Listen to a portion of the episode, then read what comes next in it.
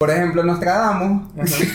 el- si que hablando, si- hablando de Si spoilers, Nostradamus Nostradamus- viviera del siglo XXI, le caerían a coñazos justamente como el tipo que spoileó lo de él.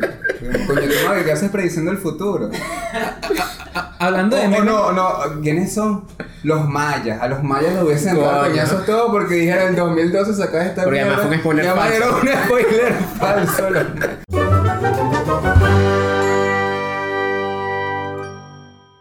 Sobreexpuesto toma 6. Bienvenidos a Sobreexpuesto, toma 6, el podcast en el que hablamos de cine y otras cosas. Con ustedes hoy, Silvio Loreto, arroba silvio.loreto, Wilmar Niño, arroba wilmar.nm y hoy tenemos un invitado, Alan González, arroba... el doctor guion bajo piso. ¡Ah!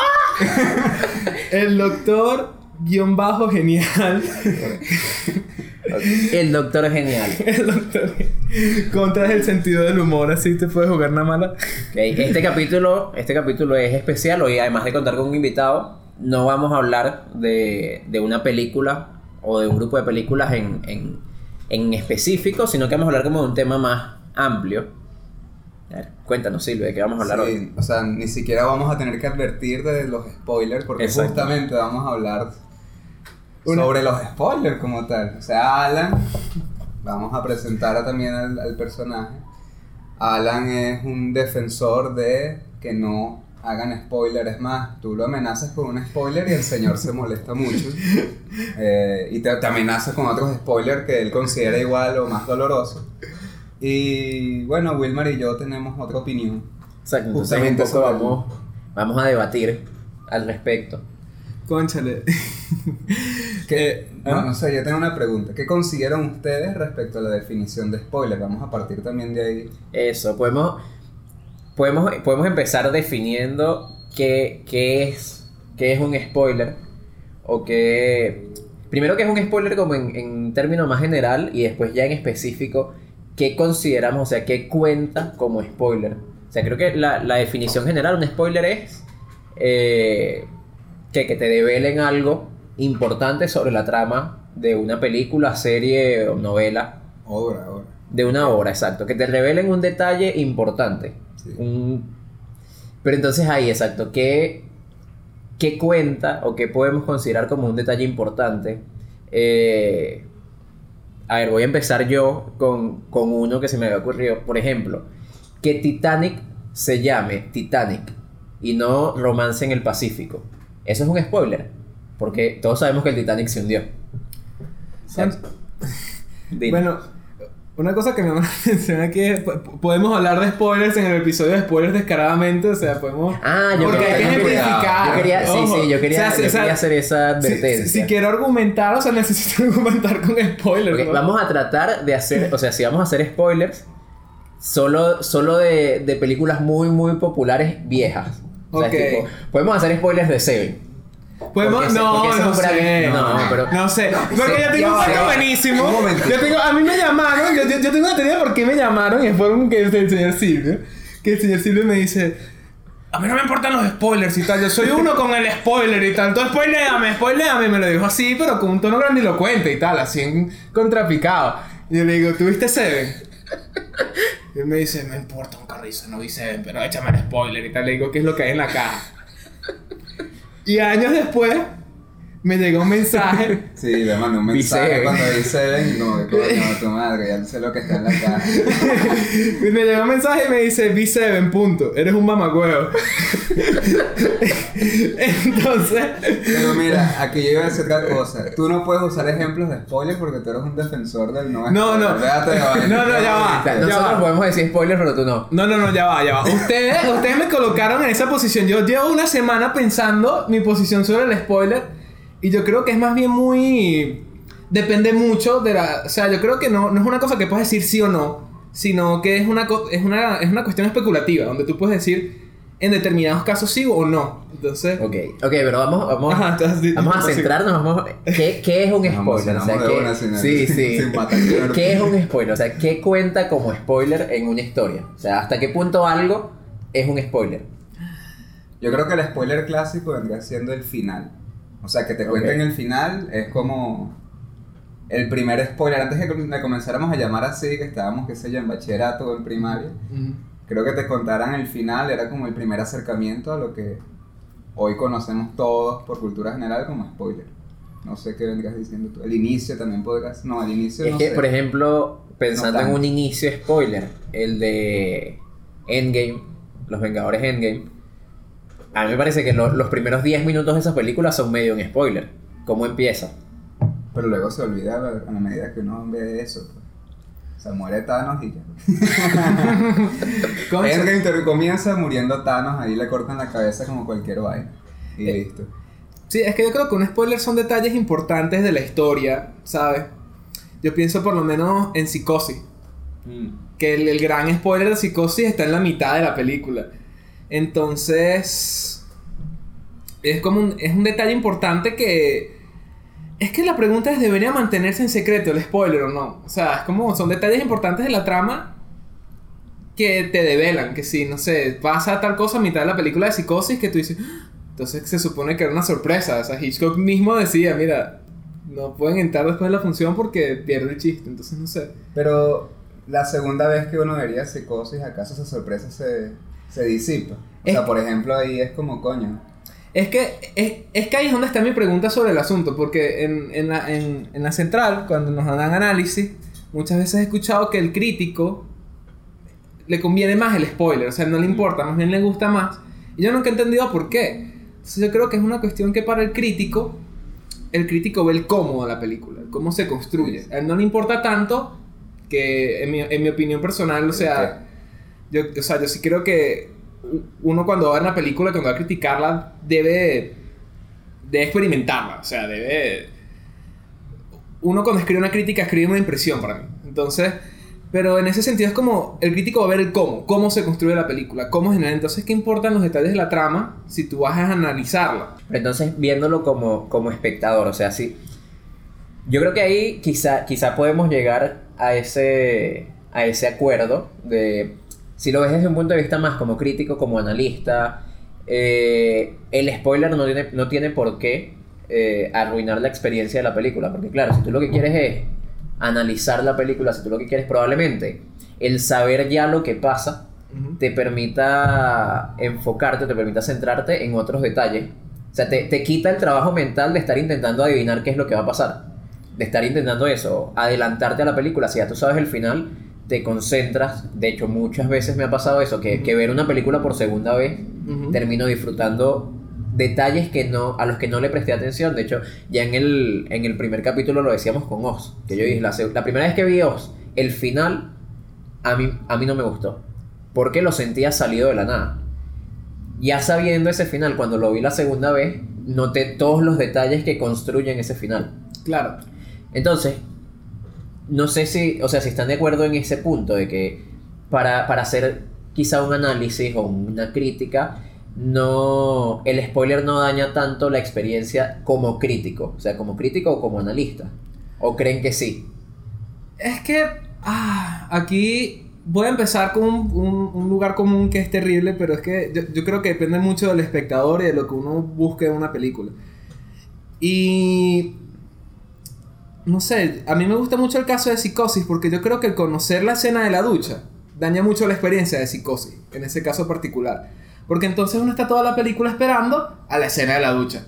Entonces, ay, eh, ¿cuándo va a llegar la escena de la ducha? Entonces, yo creo que lo lindo de Psicosis en particular es este mundo de pesadilla en el que se mete esta mujer por robarse ese dinero.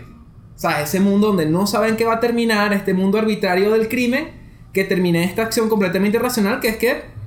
¿Puedo echarle el spoiler? Muere a mitad de la película. ¿Sabes? Spoiler de película de los años 50, se, puede. Se puede. Ok, ok. Entonces. mm, es complejo. Eh, por otro lado. Está esta cuestión de. Este argumento de, bueno, en las tragedias griegas la gente sabía que iba a pasar. Y lo importante era cómo. Cómo. se representaba de cierta cómo manera. se... Ujú. Entonces, por un lado yo creo que está la... El agarrar la película virgen, porque el problema del spoiler yo creo que genera expectativa con una película. O sea, y condiciona las expectativas que uno va a tener en esa película. Como van a matar a la tipa en la ducha, entonces... uno va con cierta expectativa, yo creo que eso es lo que te arruina la experiencia. En cambio, si uno va virgen, la película es como un contacto más directo de la película con uno, pienso yo. Entonces yo creo que ahí es el, es el contra que, que hacen con el spoiler, no sé. Yo, yo venía pensando más bien, era tratando de ubicar si hay spoilers en nuestra cotidianidad o no. O sea, nosotros vivimos. No, no, yo no voy a hacer ese ejemplo todavía. nosotros, Todavía. nosotros de alguna manera vivimos sin saber qué va a pasar una hora, dos horas después. A pesar de que planifiquemos, no sabemos qué va a ocurrir. Y cuando tenemos como encuentros con determinadas tal vez certezas, como que a ti te puede pasar esto, no sé, viene a un compañero o un amigo tuyo y te declara así súper molesto, te va a entrar a coñazo. Eso de alguna manera genera en ti una, una reacción, independientemente de si vaya a pasar o no la coñazo. Uno ya se está preparando, se está generando expectativas de lo que pueda pasar. Que yo estaba como, ok, esto también pasa cuando te vienen y te dicen, en el caso de psicosis, vamos a quedarnos ahí para no usar Ok. demasiado spoiler. Ok. Este, la, el personaje, la mujer muere a la mitad de la película. Ajá. Y el resto de la película no va tanto de eso, sino que se va por otro, por otro rollo. Ajá. Para no meter más spoiler. Ajá. A uno sí le genera expectativa. Pero una película, una serie, una obra de teatro, una, un cuento, una novela, ya no pertenece al ámbito de la vida cotidiana. O sea, te enuncian algo y va a pasar porque no hay escape, no hay como ambigüedades que se están en la vida corriente de uno. En donde también nos, nos ponemos ansiosos porque no sabemos qué puede pasar o qué, o qué, qué puede pasar o qué no puede pasar. Aquí si te dicen algo es porque va a pasar a menos que te estén jodiendo. Pero siento que, en especial con las redes sociales, esa barrera como que se ha ido desmoronando y por eso se toma tan en serio el spoiler, como si se tratara de la vida misma. Como si fuera una declaración casi de guerra. Ok. O sea, la única certeza que tenemos así en general es que de la vida, en nuestra cotidianidad, es que todos nos vamos a morir, pero no sabemos cuándo. Ok. Entonces yo lo conectaba con el spoiler así, es porque, porque especialmente con los audiovisuales nos tomamos tan en serio el spoiler, porque por ejemplo con el teatro no pasa lo mismo, con la literatura el spoiler no parece una cosa tan peligrosa, Ok. cuando en realidad también genera, puede generar expectativa en uno. O sea, creo que quizá, quizá por, donde, por donde creo que vas con eso es. El spoiler a lo mejor te, te quita un poco la experiencia de vivir la película como si fuera parte de, de la realidad. O sea, tú ves, si tú ves la película sin saber lo que pasa, en cierto modo, en la expectativa que tú puedes tener en tu día a día de no saber qué es lo que va a pasar, la reproduces en el visionado de la película. Si ya tú sabes lo que va a pasar, pierdes esa experiencia. Eh, o sea, ahí en- entiendo un pelo ese punto, algo de lo que con lo que decías tú también, o sea, yo quería hacer como la duda, si, si un spoiler te puede cambiar, o sea, si un spoiler te, te cambia o te arruina el visionado de una película, ¿eso es, es culpa del spoiler o es culpa de la película que depende, de- que depende del De spoiler? sorpresa. O sea, exacto, que depende de la sorpresa. De la sorpresa. Yo soy un poco de la opinión de que si una película para disfrutarse, una película, una serie, una novela, depende en exceso de la sorpresa, no es que no es tan buena. O sea, es que está escondiendo. Porque, ¿qué me pasó? Por ejemplo, yo vi el sexto sentido. Sabiendo, sabiendo todo. O sea, yo sabía toda la historia de esa película. Eh, sé que es una, o sea, una película súper. Creo que el sexto sentido estuvo, estuvo nominada a mejor guion en los Oscars. O sea, es una película que, que, que a mucha gente le gusta mucho. Es una película que, que es muy reconocida incluso entre críticos. Y yo vi el sexto sentido y no me gustó nada. No me gustó nada, nada, nada. Y entonces lo que, lo, que, lo que yo interpretaba era, claro, ya yo sé cómo va a terminar la película. Ya yo sé hacia dónde va. Y lo que estoy es buscando pistas de eso. Y las veo. Y o sea, y sé que las pistas están ahí. Pero más allá de ese final sorpresa, siento que hay un montón de cosas del guion que son. que, que son endebles, que no, que no funcionan bien. ¿Qué es lo que creo que pasa? Si tú ves esa película Virgen, cuando llega este final sorpresivo, te hace olvidarte de, que la película ha sido una ladilla durante la última hora. Porque, claro, porque al final te, te da ese momento de eureka de, claro, ahora todas las piezas están encajando, ahora todo tiene sentido. Ya sabiendo eso, ya anticipándote a eso, creo que notas más fallas de la película en otros aspectos. Que no me pasa con otras. Por ejemplo, Seven yo la puedo ver 500 veces y me sigue gustando Claro. Me sigue gustando ya sabiendo en todo lo que pasa. Claro.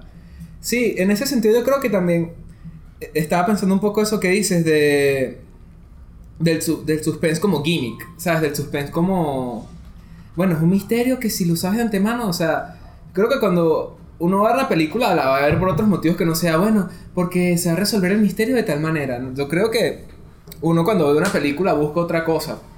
Pero es que también creo que depende mucho de, de la película que vayas a ver. Por lo menos una película de Tarantino, a mí me gusta no saber nada de Tarantino. O sea, de Once Upon a Time in Hollywood, yo creo que una de las grandes cosas de, de ese final es el, el hecho de... Sabes que no he visto Once Upon a Time in ¿No has Hollywood. visto? O sea, Pero tengo que ser coherente con mi personaje, así que no me importa si. si... ah, no te- ah, verdad, verdad. Cuéntale el final de Sí, sí, no, pero el, el problema es que hasta YouTube, entonces YouTube sí me puede atacar. No, pero yo creo que YouTube, YouTube la vio. Entonces, YouTube la vio. ya YouTube, todo YouTube la vio y tal. Entonces, claro, es una cuestión de... Como lo que está en juego en esa película son las expectativas, yo creo que parte de lo importante es la sorpresa, es decir, ah, mira cómo cerraron esto, o sea, le dio el giro y esa cuestión de esto sí, esto no, entonces... Vérselo ya. va. Sigan ustedes. Sí, entré en un hueco, me, me perdí en un laberinto. sigan, sigan, si salgo del laberinto... hablamos y a la media hora sentado así en su Sí. silla reflexionando. Sí, con la taza pegado, ¿sabes? O sea, como que está el plano abierto. Bueno, pero es que ya dijiste que llevas una semana pensando en cómo abordar. ¿Cómo, cómo, cómo has vivido tú el spoiler todo este tiempo? Sí. Te lo puedo decir yo, de verdad que este hombre lo insulta a uno y, y se pone a gritar. ¿Sabes? Ah, toma. ¿Sabes lo que me dijo una vez? Pero Alan, Alan llega a veces a extremos. Cuando estás leyendo Doctor Chivago. Ajá. O sea, yo le digo a Alan como, coño, la escena de la muerte de Doctor Chivago es burda de trágica.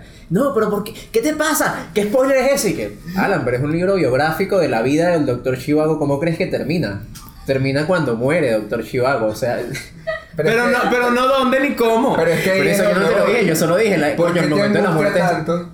Ok. De pana, porque, porque cuando yo te escribí el mensaje por lo de Seven, por lo Ajá. de la caja, Ajá. Pero yo no me angustié como tú te angustias. ¿Por qué? ¿Tú, ¿Cómo te sientes tú cuando te angustias así? O sea, Conchale, el. ¿cómo, Es que- cómo, cómo crees que reaccione? Es que en ese sentido, ya es algo como muy personal. A mí me gusta meterme sin saber mucho de la película. O sea, me gusta vivir las cosas a medida en que van pasando, ¿sabes? Desvivir las cosas, es como... experimentarlas, exacto. Entonces, creo que están las de teorías también, o sea, cómo tú quieres experimentar el relato y ser, o sea, ser víctima de los juegos del narrador, porque esa es otra, que hay narradores que construyen sus relatos justamente para jugar con tus emociones. Entonces, si ya tienes una serie de expectativas y prejuicios previos a la historia, no sé si sea lo mismo, ¿sabes? O a mí me pasó fue con Before Midnight de Richard Linklater, que me echaron un falso spoiler, que es peor. O sea, a mí me dijeron, ¿puedo echar ese spoiler o no puedo? O sea, Before Si Midnight. falso spoiler, pues. Puede- Ok. No, no, no, pero es que se puede deducir entonces por la inversa, si es falso. Bueno, el, Ah, ok. spoil- el falso spoiler era. Marico. El falso spoiler Dilo era. codificado. El falso spoiler Dilo, dilo era. para que solo la lo entienda la gente que vio la película. No, pero es que es muy difícil. Hay que darle unos 5 minutos para que lo pienses. ¡Ya lo tengo! No, el falso spoiler era. Se separan y él va a Nueva York. Ok. Entonces, claro, el falso spoiler era tan bueno que toda la película parecía parece que el llevar. final de esa película es tan ambiguo que podría ser verdad ese, Exacto, hasta que ves hasta que ves la tercera. hasta que la cuarta. Claro, claro, pero queda en ambigüedad, no queda en que el pana simplemente. No, o sea, queda. ¿Qué pasó? Pero entonces yo estuve toda la película, yo agarro mi teléfono, es- eso me lo dijo una ex, fue lo máximo. Agarro mi teléfono y escribí un mensaje que dice el coño de tu madre y tengo el motor y tengo el dedo en enviar hasta que termine la película. Entonces termina la película y yo vi toda la película recha diciendo maldita sea, se van a separar y vaina. Y cuando veo que no se separan, le envío el mensaje así igual, como coño tu madre me la película, ¿sabes? Porque es que hay una cosa que, que- que creo que también tiene que ver mucho con el drama y con el suspense, que es el no saber. O sea, una película y una escena también se basa mucho en la pregunta dramática. En este caso, de estas, estos dos personajes van a ser juntos o se van a separar. Y la expectativa, la tensión que se crea a lo largo de la película es. Se van a separar. O sea, entonces, claro, uno está todo el tiempo en el asiento diciendo. Ya va, lo van a hacer, no lo van a hacer. ¿Quieres que.? Entonces, yo creo que esa es otra cara del spoiler. O sea que en cierto modo, ya sabiendo la respuesta, no afecta tanto porque ya no tienes la tensión de va a ocurrir una noticia, bueno, ya va a pasar y tal, que importa tanto. Y entonces te concentras es en el drama humano. Pero yo creo que quitar esa tensión yo- eh, sí afecta mucho. No Ok, sé. pero por ejemplo, como una película así. ¿cómo, cómo vives o cómo, cómo experimentas esa película en un segundo visionado? O sea, ¿cómo, ¿cómo cambia para ti una película que tiene esa pregunta dramática una vez que la ves una segunda vez? Porque seguramente hay muchas películas así que has visto miles de veces. ¿Qué pasa esa segunda vez? ¿Qué pasa esa tercera vez? Cuando ya sabes todo lo que va a pasar, ¿por qué la sigues viendo? Ahí yo creo que entonces uno se plantea de verdad la importancia de lo que busca una película.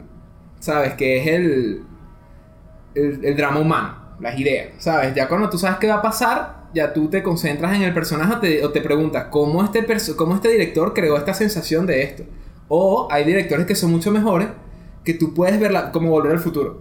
Tú puedes ver la película mil veces y las mil veces estás pensando, chamo, Marty McFly no van a ser. Claro que no, a mí, a mí me encanta porque yo, yo digo, vérsele, pero es que es imposible que esto pase, ¿cómo a resolverlo? Y llega un punto en que se me olvida y caigo otra vez.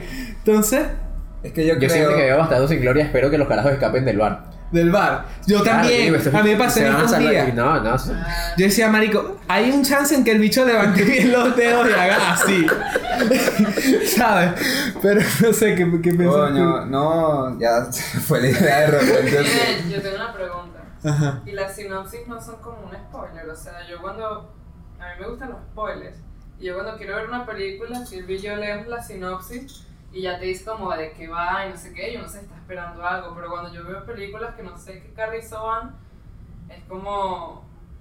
me- no sé, me fastidia un poco porque quiero saber ya de antemano de qué va a ser. Conchale. Pero O sea, que yo, que- No, yo quería. yo, yo- yo creo que las sinopsis no caen rapidito para responderle a Emiliano, no caen, al menos las sinopsis de Google, las genéricas, no caen dentro de lo que es un spoiler porque la vaina es tan superficial que realmente no te está contando nada. Bueno, depende del tipo de sinopsis. Hay gente No, que la- se la- hasta se lanza una eso. sinopsis No, horrible. por eso digo, la genérica de Google, que tú pones No, de la pero por lo película. menos la sinopsis que nos hizo Stephanie con Hereditary. Una mujer que, so, que su, tiene una hija. No, pero eso no fue una sinopsis, eso fue un cuento mal echado ahí. Bueno, pero. pero Hay que establecer pero categoría, estamos esperando sinopsis. una película diferente a Hereditary. Cuando nos encontramos con, es, con Hereditary, fue un choque fuerte. Yo, yo a lo que iba, voy a tratar de ser breve para que no se te vaya tu idea, Sí, sí. es que no sé de más qué tanto le tememos al spoiler cuando el lenguaje es tan limitado como para poder resumir todo lo que pasa mínimo en una hora y media Claro. para cagarle la experiencia totalmente al otro. Claro. O sea, creo que también es como una reacción general Ujú. ponerse a la defensiva o, o pasivo-agresivo de uno. No, ni siquiera pasivo-agresivo, a la defensiva y coño, tu madre, vale, ¿cómo vas a spoilear eso? Y no pasa nada más con, con lo- los relatos verbales, sino también con los memes, por ejemplo. Porque los memes llegan como a, otra, a otro extremo del spoiler en el que, de cierta manera, spoilean posibles reacciones que tú vas a tener al ver la película. O sea, haces un chiste de la película que ya viste. Coño, ahí hay como si hay como una desventaja, porque no estás hablando ni siquiera de la trama como tal, sino de lo que tal vez puedas sentir o lo que tal vez no puedas sentir. Por ejemplo, lo del, lo del- en Joker, El la vaina del enano, que hay un meme que es como ¿Viste que... Joker? Claro. Ok. Bueno, Yo, yo maldito voy escribiendo un maldito artículo del maldito Joker. Me quiero morir. los memes es- son un spoiler distinto.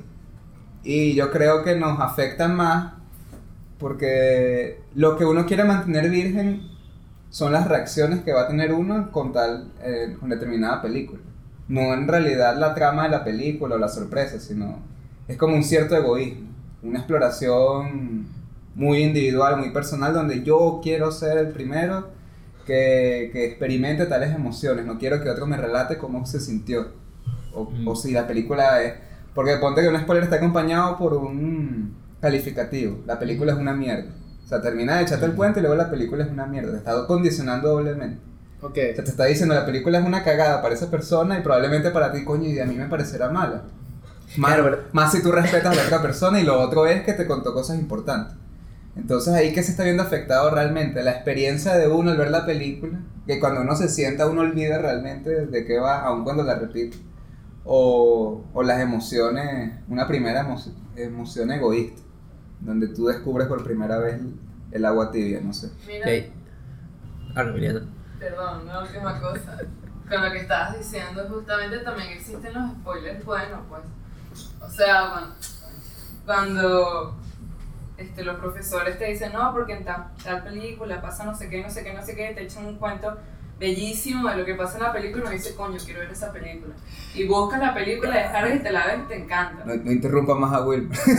que se le olvida Sí, sí. No, ya tengo como tres ideas. Bueno, dígala. En cola, pues. Tres ideas en O- descarga haz ahí. una quimera ahí. ah, Un Termina- collage. Termina hablando en chino, Bueno, a ver si me acuerdo de las ideas que tenía. Una era justamente, si, si nos da tiempo que más podemos hacer el juego, de pensar películas en las que a lo mejor un spoiler o que tienen como cosas importantes en la trama, eh, cosas muy atadas a lo que es la película. Entonces quería como ver cómo, cómo son las sinopsis de esas películas. Hay una, por ejemplo, ¿sabes? El tipo de películas que, que tú le dices a alguien tipo, mira, te recomiendo esta película, pero no te voy a contar de qué se trata, porque, porque te la voy a arruinar. Hay una, por ejemplo, que se me ocurre que es eh, Eternal Sunshine. Eternal Sunshine of a, of a Spotless Mind.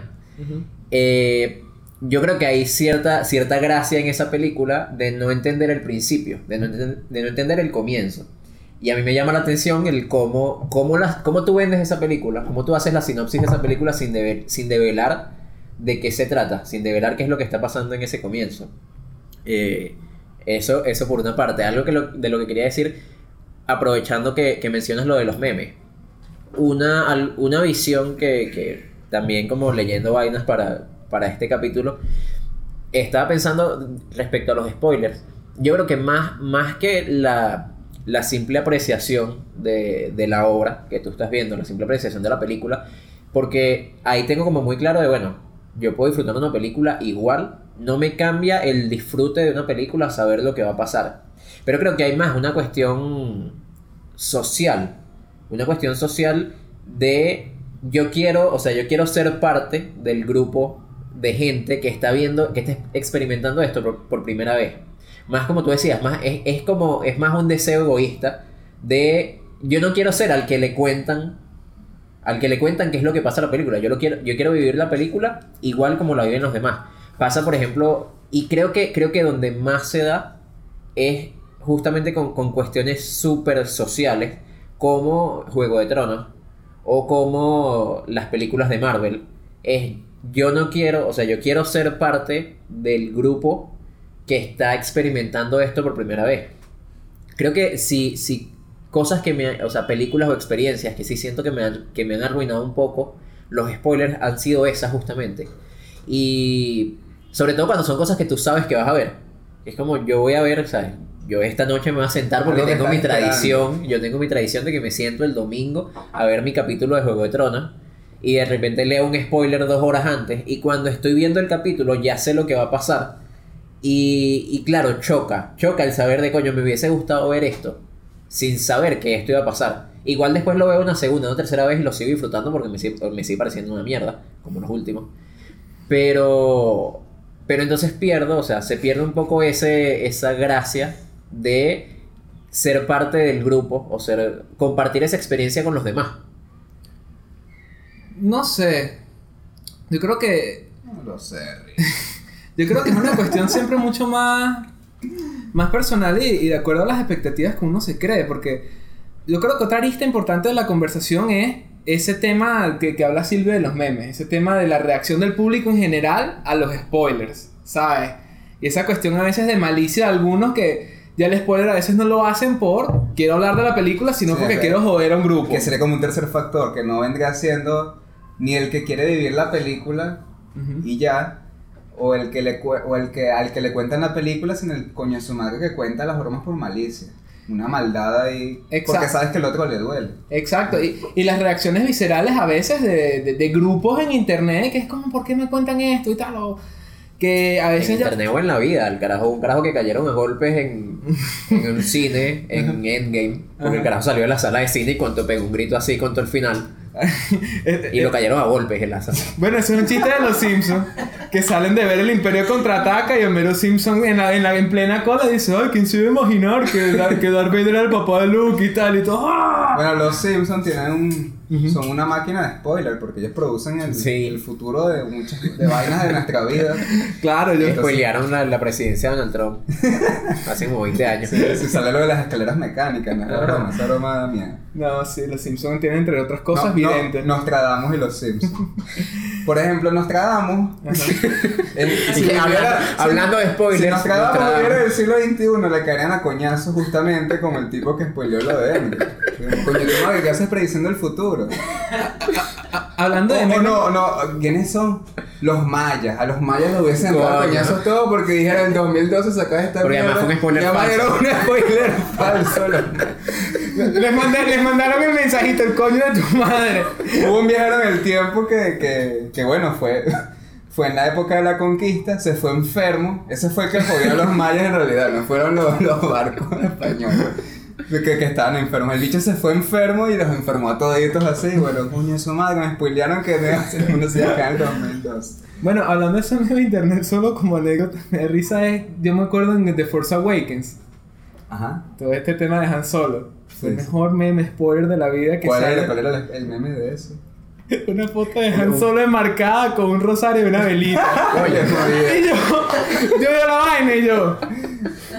¡Mataron a Han Solo! ¡Malditos! Yo, yo vi, yo, vi uno, yo vi uno así de esos con malicia, que era un, una camioneta, alguien que tenía un carro, que en la parte de atrás del carro, así como le escribe la gente que si mi hijo se graduó, le había escrito así grandísimo que Han solo muere.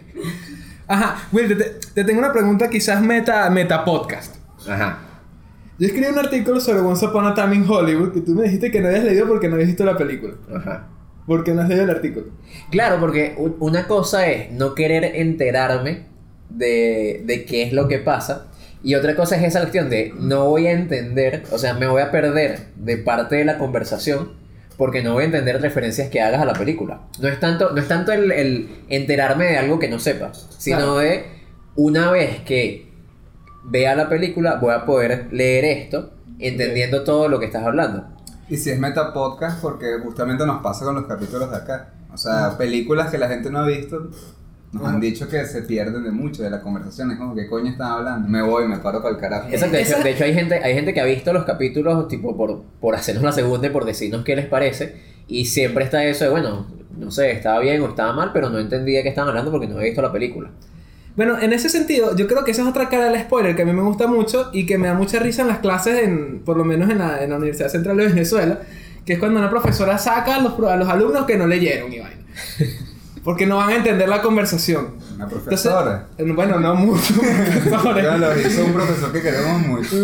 Nos lo hicieron muchos profesores que queremos mucho, creo que por eso los queremos. Entonces, pero yo creo que esa es otra cara del spoiler que mencionaba Emiliana, que también es muy bonita. A mí me encantan los spoilers de películas que a mí no me llaman la atención, que me dicen un detalle y digo, ah, conchale, se ve finísimo. Que dependiendo del narrador y lo que te cuenten, uno puede también despertar interés en una obra, que es otra cosa que a mí me llena de conflicto con el spoiler. Por lo menos en, en escénica, uno no leía esa obra, uno decía, ah, esa obra de, de hace 400 años, qué fastidio y tal. Eso es un-". Y cuando te echan el cuento, tú dices, ah, que esto va de esto, ¿sabes? Al igual que un buen crítico también. Yo creo que una de las, uno de los ataques que le hacen a los críticos no, que yo tenía esta percepción de la película y tú me la cambiaste y tal. Entonces, dependiendo de cómo tú argumentes, de- dependiendo de cómo tú construyas ese universo de la película, también puede, e- es, otra, es otro punto positivo del spoiler, ¿sabes? Como, por lo menos, yo quise ver el Joker. O sea, yo veía los trailers y yo pensaba, no, el Joker, esto va a ser un, un culebrón así hasta que leí. Esto lo comparan con Taxi Driver y con los tiroteos en Estados Unidos. Y yo, ah, ya, por dónde van los tiros. ¿Sabes? Entonces ya yo sé, este tipo va a ser un antisocial, este tipo va a ser un tipo alienado, este tipo va a matar a un pocotón de gente de un modo random. ¿Sabes? Ese es un mal chiste que ya ves por dónde van los tiros. ¿Qué? ¿Sabes? Entonces yo creo que esa es otra. Yo creo que ese es un lado característico del spoiler y también del análisis. ¿Sabes? Que incluso cuando tú no has visto la película, ese arte de. Que es de- del analista, de interpretar, ¿sabes? Ese arte de crear cierta atmósfera alrededor de una película, crear cierta atmósfera alrededor de un momento de la película, ya sea este plano con el tipo sonríe y todas las interpretaciones que tú puedes hacer eso y hablar de, no sé, lo que pasa al final, pero no por hablar de lo que pasa al final, sino de lo que conlleva. Entonces, yo creo que ese es otro lado positivo de- del spoiler, también el generar una expectativa positiva a quien no ha visto la obra. Es que por eso es que yo, O no le llama la atención. yo- yo sostengo en todo caso que el spoiler, Ajá. cuando nos molesta realmente, es porque está atacando directamente a lo que podemos sentir. Claro. No- realmente no importa la trama de la película. Porque si no, todos viéramos la película una sola vez y ya, no existieran las repeticiones. Claro. Este, pero nuestras emociones son incontrolables.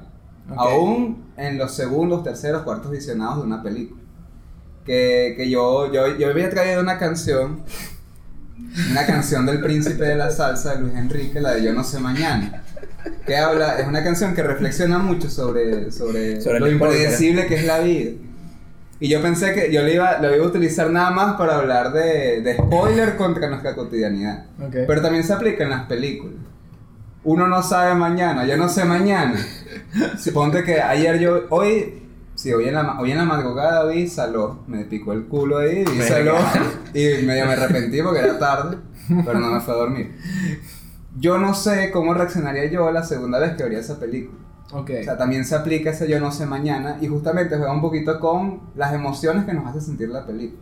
Claro. Este. Los spoilers nos molestan porque son parte del lenguaje. Claro. Ya no el lenguaje, bueno, no quiero discutir si la- el cine tiene lenguaje o no, aquí no. Pero ya no es el lenguaje cinematográfico, sino que es el lenguaje, o sea, la lengua. Estamos hablando y no sé qué. Estás expresando un mensaje y eso emite una reacción. Entonces, por eso es que digo, lo- los spoilers realmente no se relacionan tanto con la trama, sino con las emociones que puedan generar en nosotros. Por eso hay spoilers coño de madre, y hay otros spoilers motivadores como los que dicen de un profesor que te habla muy bien de la película, luego tú la ves y te encanta, Ujú. va justamente de eso. Claro. O sea, Sí, yo- y, y yo creo que también depende mucho del tipo de películas, porque hay, tipos de- hay películas que se construyen en- con base a la incertidumbre. Yo pienso en Saw. O sea, la mejor es, o sea, yo cuando vi Saw fue en 2004. O sea, era un La niñito. primera. La primera, claro. Era un no niñito. la he visto, yo no la quiero y llega Yo mi... yo hizo en el liceo en un iPod. Así en la, en la clase, en la parte de atrás. Ay, cosas, Que cosas. Como veo un asesinato en Tocorón así. Tal cual. Y, y, y, y yo creo que parte de la experiencia de la primera Saw es la incertidumbre. ¿Sabes? Este mundo extraño que tú no sabes qué es. ¿Sabes? Ese ir armando el rompecabezas. Entonces yo creo que saber en qué termina, en cierto modo ya, ya te quita esa expectativa, ¿sabes? Ese que está muy ligada al tipo de película que está contando. Entonces hay películas, por lo menos, no sé, dramas históricos. Que tú, tú sabes que el Titanic se hundía, entonces ¿qué te importa? Pues, pero lo que te importa es cómo retratan el Titanic. Pero, Vérsale, Pero eso es algo que tú dices ahorita que estamos conversando. O sea, no estamos, no estás en el rol de ver la película. Es si, que- si tú llegaras a tu casa a ver Saw, Ujú, ya la conoces. claro. ¿De verdad tú sientes que tu fin, el final no sería lo mismo para ti? O sea, no sería una nueva experiencia más bien. Más después de esta conversación. O sea, entiendo que hablando tú puedas señalar muy, de manera muy clara, coño, como la primera vez ninguno. Claro. que es prácticamente la premisa. En un lado positivo y negativo, Sí. además. Sí. Este, pero realmente cuando estás en el rol de ver la película, Ujú. ¿Se mantiene esa postura o se desvanece? Es que depende, por eso yo creo que también depende de. de. de la experiencia. Y de cada espectador que busca cada espectador con una película. Está el crítico que quiere analizar. Pero está la persona que eso me llama mucho, por lo menos, de Chris Stockman. El, el, el, reviewer Chris Stockman. No sé. Eh, a, mí, a mí me llama la atención cómo ese tipo puede construir toda una crítica sin echar ni un solo spoiler. Porque él también parte de esa premisa de, verse, yo quiero ver la Virgen. Entonces yo- ahí es cuando te planteas qué tipo de experiencia quieres ver tú. O sea, tú quieres entrar en un mundo nuevo o quieres analizarlo o quieres reexplorar eso. Por eso es que a mí me parece tan complejo hablar del spoiler. Porque es algo que depende de, la- de las expectativas de, de cada espectador. Entonces ahí yo creo que no es tanto una posición absoluta, sino esto. Porque no es lo mismo verla a decir, bueno, ya quiero ver cómo construyen el suspense el a quiero asustarme con este mundo nuevo. O Hereditary. Sabes que Hereditary tiene esa cualidad que es sorpresiva porque es súper súper detallista. Entonces. No sé. Pero podría pasar, o sea, estoy pensando eh, siguiendo con la idea de Emiliana de que hay spoilers positivos. Te la vamos a poner bailando, Emiliana. Eh, pensando, o sea, porque relacionándolo además con las clases, con las clases que nosotros vimos en la central, creo que hay, hay spoilers o hay... Ya más que spoilers, es como análisis de la película o eh, cosas que te pueden decir sobre una película que te, te preparan, de cierto modo, te ponen en un estado mental Ujú. Apro- más apropiado para disfrutar la película que si la vieras sin saber nada. Claro. O sea, yo creo que, yo creo que ahí probablemente también dependa de la película, dependa de quién tú seas y qué que, qué conocimientos previos tengas. Claro. Pero creo que sí puede, o sea, hay películas que a lo mejor yo vi, me pasó, o sea, me pasó mucho cuando estaba empezando, cuando estaba empezando la carrera, que estaba empezando a ver el- las películas de Kubrick Ujú. Que, que las dejaba. O sea, que las dejaba. que de- Me pasó con 2001 dos veces, que la empecé a ver y la dejé. Pero, en- y entonces necesité de una clase donde nos hablaran de Kubrick, donde explicaran como, sobre todo con 2001, como el impacto que había tenido esta película en su momento, el por qué Ujú. era tan importante, el cómo tocaba temas filosóficos de una forma tan simbólica y tal, que cuando la volví a ver, teniendo como ese, esa premisa y esa, esa clase previa, la pude, la, pude, la pude disfrutar por fin. O sea, la pude ver como con la perspectiva que era. Claro. No esperando a lo mejor, ¿sabes? Ver una película de ciencia ficción como veo, como puedo ver Star Wars Claro. sino entendiendo que, ah, claro, es que esto es una película más introspectiva, más filosófica, Claro. y ahí fue que la pude disfrutar. Creo que, creo que puede pasar, y, y, y entonces quería, quería meter otra idea también de, muchas veces el spoiler puede, ser, puede servir, y creo que lo, lo habían comentado antes algunos de ustedes o Emiliana, de, el spoiler te es necesario para abrirte la curiosidad sobre, una- sobre algo que no verías de otra manera. Que no verías, porque es muy difícil yo venderte. eh, a ver, hay una película, hay una película que a mí me encanta, que es eh, El hombre de la tierra, de Man from Earth. Ok. No sé si la has visto. No, pero, Pero se, que las- se recomiendo en acá. Exacto, entonces, si yo trato de vender esa película sin ningún spoiler, sería como, es una película de ciencia ficción, pero es pura gente hablando durante dos horas en una cabaña. Ok. Poco más puedo decir sin que sea un spoiler. Ahora, creo que el spoiler, y, y lo voy a hacer porque además es una película que nadie conoce, es, es una película sobre un carajo que es inmortal. Y él se lo empieza a contar a sus amigos, que son todos profesores universitarios, Ok. eventualmente descubren que el carajo es Jesucristo. Eso, o sea, yo creo que eso es necesario para empujar a alguien a que la vea. Porque. Esteban, o sea, imagínate, imagínate conocer a alguien que en realidad es Jesucristo y que es un carajo que es inmortal y él te echa la historia del mundo.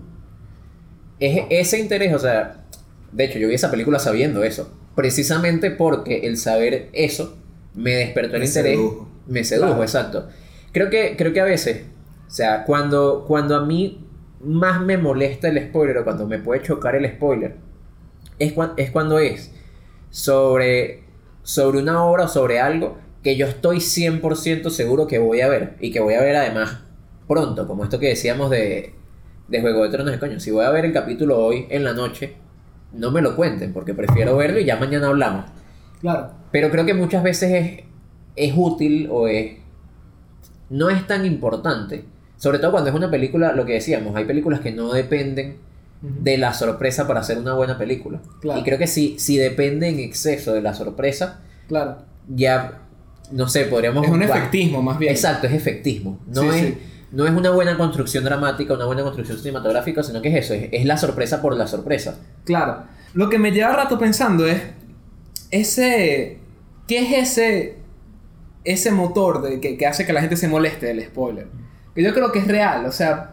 Más allá del egoísmo. O sea, ¿qué, qué es esa cosa que, que hace que queremos. Que queramos ver una experiencia una película sin saber nada? ¿Me explico? O sea, eso es lo que me cuenta. Por lo menos que tú cuentas que tú sabes que la vas a ver. Y quieres verla por ti mismo. ¿Sabes? Eso es muy complejo, pero. Yo creo que es lo, justamente lo de las emociones. Más allá del egoísmo, ¿no? Es que las películas nos hacen sentir cosas. O sea, Pero. y, y esa virginidad de la que se habla, al no saber nada de una película, de alguna manera como nos encapsula a que nos vamos a exponer a una obra siendo nosotros mismos sin ninguna contaminación. O Que- sea, y eso, es- eso es lo que yo tenía esta pregunta justamente, ¿qué se pierde? Y, y- y ¿Qué- que qué- también es qué hay en imposible. juego? Creo que lo que está en juego son nuestras, em- las emociones que podamos sentir en una película, Ujú, al ver una película. Claro. Y sonará como cualquier cosa, pero realmente es algo bastante importante para un espectador. Ujú. O sea, ¿qué puede sentir al ver una película? Y la carga emocional que pueda tener ese spoiler en el espectador, yo creo, eh, ¿verdad? Porque yo creo que eso pasa con la, con la fotico de Han Solo y la velita, ¿sabes? Que entonces uno ve Star Wars, episodio 7, y ya uno no lo está viendo con, wow, mira, son, son las naves, sino con, se va a morir Han Se va a Solo. morir Han Solo. Se va a morir Han Solo, es verdad, o sea, condiciona las emociones que tú puedas tener con respecto a una película, yo creo que eso también afecta Y además Han Solo un ser querido. Porque Exacto. además tú vamos a deconstruir la imagen del, de la vaina, el retrato con la velita. Claro, Uno le hace eso a los seres queridos que ya no están, no Claro. al que tú odias. claro. Este, a Darth Sidious nadie le, le, le prendería una velita. Seguro lo, no sé, ni siquiera a Kylo Ren le prendería una velita. El punto es que en ese caso está la premisa de la muerte. O sea, que sepamos de nuestra propia muerte nos, no- nos puede angustiar. Pero cuando está, hay una enunciación con un ser querido, coño, la angustia es mucho mayor cuando se trata de algo propio. O sea, pensar en un ser querido que ya no va a estar. Ujú. A Mierda. la señora de Farewell no le querían hacer spoilers. Exacto. Otra, Y, y le fue bien. Pero, pero yo, creo, yo creo que a veces incluso anunciar el final también es un mecanismo de suspense. ¿Sabes? Como, Sí, ¿cómo coño vamos a llegar a este punto? ¿cómo En coño? especial si la película comienza con otro pedo totalmente distinto. Exacto, ¿cómo, vamos, ¿cómo Martin McFly va a hacer que su papá se... Si, si el papá es un idiota, ¿sabes? O sea, ¿cómo vamos a llegarse? Y yo creo que lo mismo con lo de la muerte, ¿sabes? Porque una cosa que debe ser horrible, esa cosa que en internet uno se metía y te salía cuando te ibas a morir. Entonces, si tú te lo tomas en serio, es saber que cuando te vas a morir y cómo, es también otra sensación de angustia. ¿Sabes? Que yo creo que también puede tener el, el spoiler, ¿sabes? O, o estas películas que empiezan por el final, eh, tipo Carlitos Way de Brian De Palma, que está al Pacino en, en, en- en la cama del hospital en el cielo y ya me voy a morir. Y ya, toda la película es cómo llegó este tipo y tú dices, vérsale, ¿cómo se-?" Entonces yo creo que eso también puede ser otra pregunta dramática que lleva a la gente a ver eso y que, ¿cómo carrizo este director va a contar esta historia de esta manera, ¿entiendes? Entonces, yo creo que esa, esa es una cosa importante, pero hay una cosa que a mí me importa destacar también con respecto al efectismo. Que a mí me molesta mucho este tipo de crítica de cine que se basa, no, esta película es muy predecible. O esta película, sí, o esta película yo sé que va a pasar esto y tal. Entonces como ese quedarse en la formalidad de, no, tienen que sorprenderme, no, tienen... A veces también la o- otra dimensión de esta cosa es el que busca uno en una película también. Que es otra cosa que a mí, a, a mí me afecta. Tú buscas en Saw, eh, no, la sorpresa y la matazón, o tú buscas la, la experiencia de estar con estos tipos, que yo creo que eso es lo que se repite cada vez que uno ve la película. ¿Sabes? O sea, este baño pequeño. Entonces, yo creo que esa es otra cara de la, de la discusión, ¿sabes? El, de, en cuanto al spoiler. ¿Qué tanto importa el spoiler si uno busca en la película el drama humano? Si uno busca en la película los temas. Si uno busca, ¿sabes? Si uno está buscando es ver cómo reacciona un personaje en una circunstancia, no sé. Se quería, quería Ya va, que se está despertando porque Por- tiene hambre. O sea, ya ¿Qué viene la hora de comer, pues. Bueno, ya, ya vamos. como- Ya son como 5 para las cinco 12. minutos para- El año, el podcast va a terminar. Bueno, que quería, quería comentar eh, una anécdota, pero estaba pensando si, si realmente, o sea, sobre todo en la, en la época actual, podemos estar libres 100% de spoilers. No, para nada. De, por ejemplo, las, el saber, el ir a ver Joker, sabiendo que tuvo buena recepción crítica que se ganó el Festival de Venecia, ya te predispone a esperar algo de la película diferente a si, si solo vas sabiendo que es una película sobre el Joker, personaje del universo DC. Exacto. Me pasó, o sea, entonces quería, quería comentar porque recordé justamente una película que fui a ver libre por completo de todo tipo de spoilers. Y eso me arruinó bastante la, la experiencia de la película, que fue cuando fuimos a ver Roma. Ajá. Yo fui a ver Roma y lo único que yo sabía de Roma era, es que era una película de Alfonso Cuarón. Alfonso Cuarón, director que yo había visto Gravity, Los Hijos del Hombre, Harry Potter. Yo voy a ver una película que se llama Roma y te lo juro que yo esperaba una película sobre gladiadores o vaina así. Cuando empieza esta película, cuando, cuando empieza esta película en blanco y negro sobre una sirvienta mexicana que está además y además con el plano de 5 minutos de ella coleteando. Y de repente. yo decía Sí, sí, se, sí, cae el coñazo, con los mojones del perro así. O sea, te lo juro, yo estuve como 40 minutos de esa película sin entender por qué yo estaba viendo una película de Alfonso Cuarón que era sobre una sirvienta en blanco y negro. Si yo hubiese, o sea, yo después la vi de nuevo y fue como, oye, esta película es buenísima.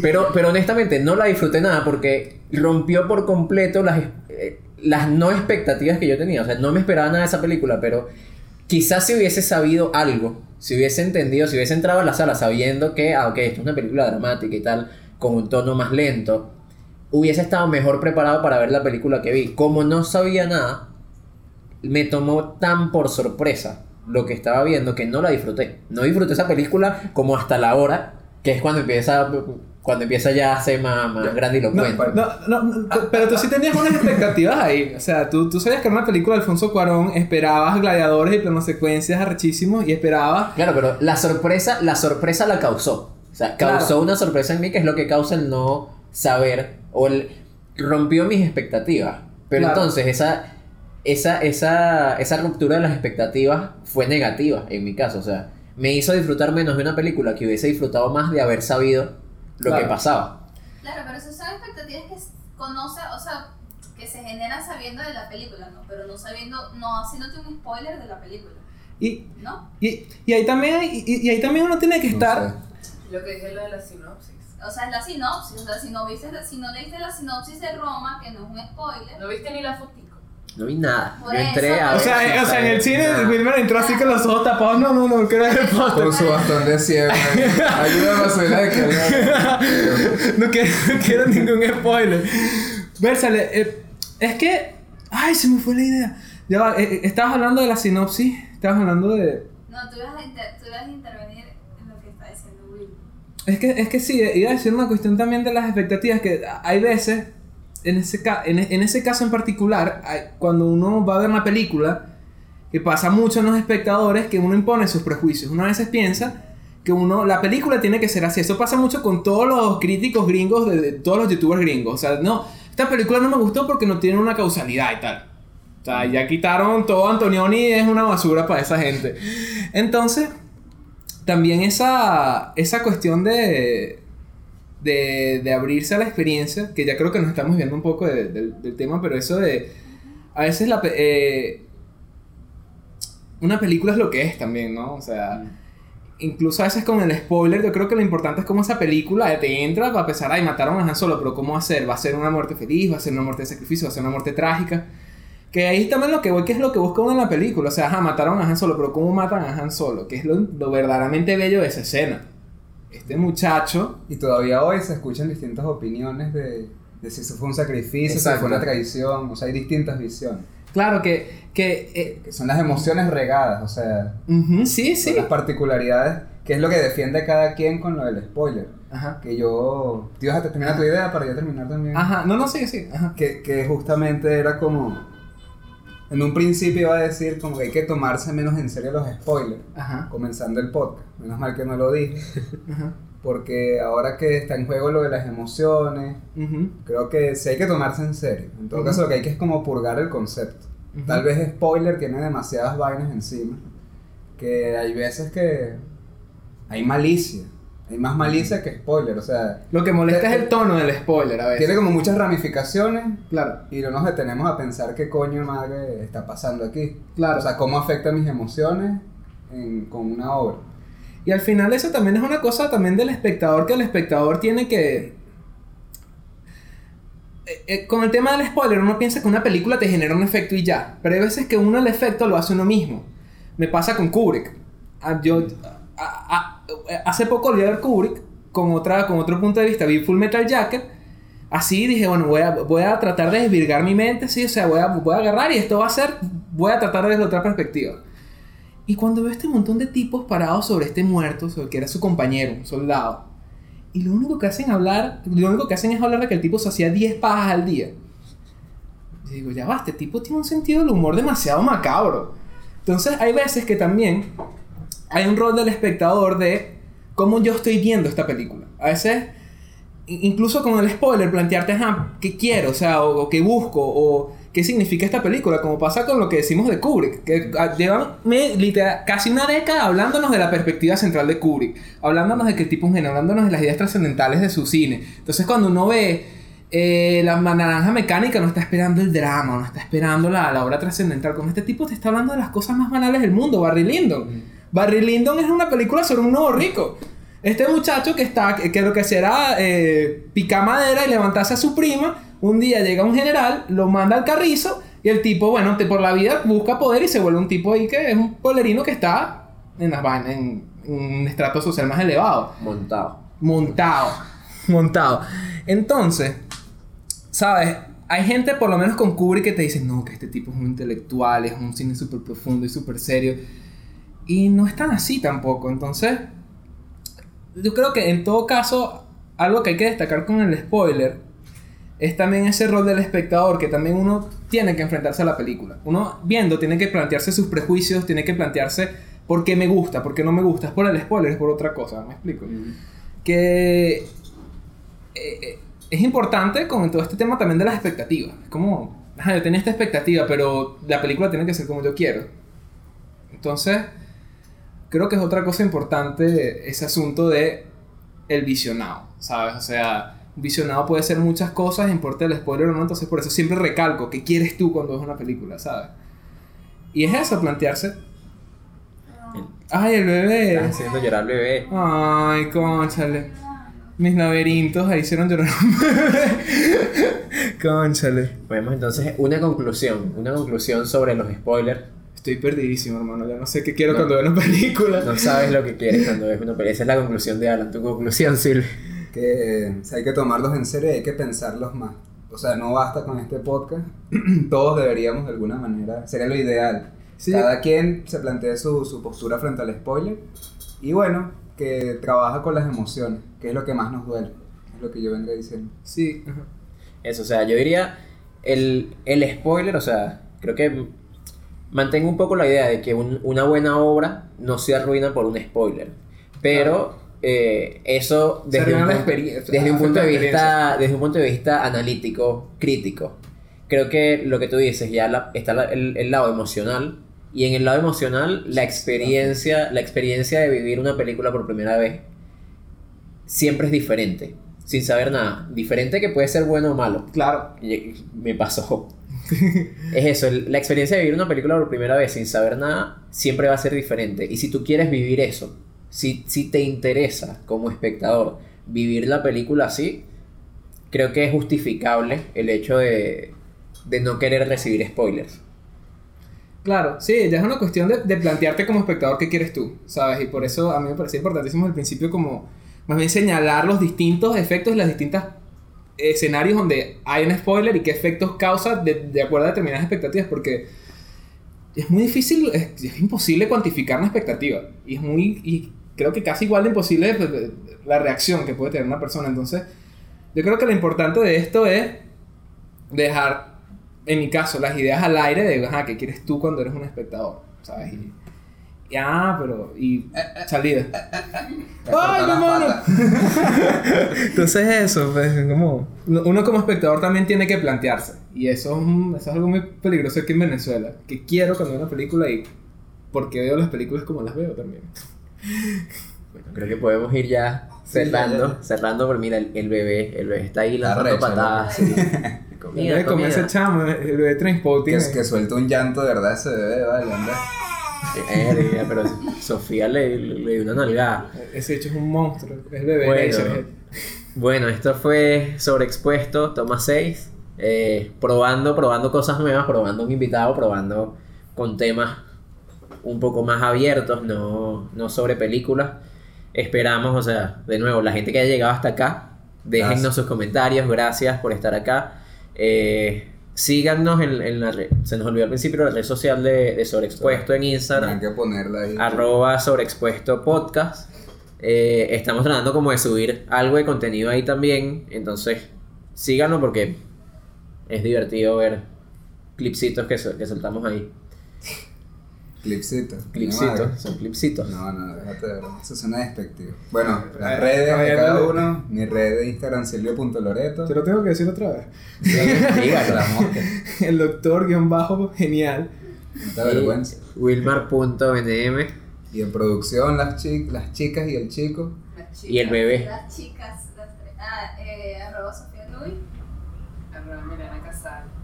Y arroba WildermanJN. en Twitter. Bueno, En Twitter. Bueno, esto fue todo por hoy. Hasta la próxima. yo no sé mañana. Somos el mejor final del mundo. Corte.